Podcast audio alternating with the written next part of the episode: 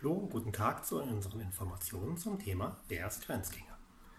Grenzgänger sind nach dem Doppelbesteuerungsabkommen zwischen Deutschland und der Schweiz Arbeitnehmer, die in Deutschland wohnen, in der Schweiz arbeiten und dabei regelmäßig täglich an ihren Wohnort in Deutschland zurückkehren. Als steuerliche Folge werden die Einkünfte des Grenzgängers in Deutschland besteuert. In der Schweiz wird lediglich eine Quellensteuer in Höhe von maximal 4,5 Prozent einbehalten, die auf die deutsche Steuer angerechnet werden kann. Diese Definition unterscheidet sich vom gleichnamigen Begriff im Schweizer Aufenthaltsrecht. Nach der aufenthaltsrechtlichen Definition werden als Grenzgänger Staatsangehörige der EU oder EFTA bezeichnet, die sich in einem EU-EFTA-Staat aufhalten und in der Schweiz arbeiten. Die Grenzgänger müssen wöchentlich mindestens einmal an ihren ausländischen Heimatort zurückkehren.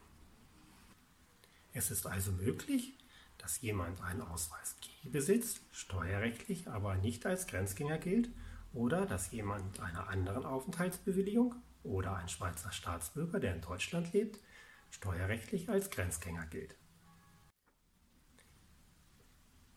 Die steuerliche Grenzgängereigenschaft entfällt, wenn der Arbeitnehmer berufsbedingt an mehr als 60 Tagen im Kalenderjahr nicht an seinen Wohnort zurückkehrt.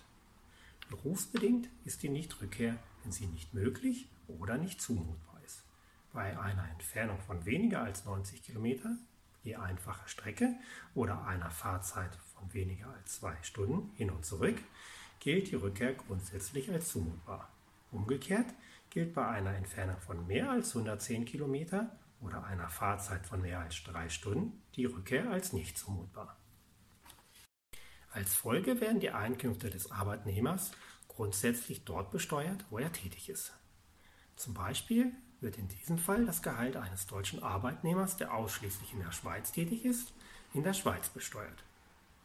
Unten finden Sie noch einige Links mit weiteren Informationen. Bei Fragen stehen wir natürlich gerne zur Verfügung. Dann vielen Dank für Ihre Aufmerksamkeit und bis zum nächsten Mal.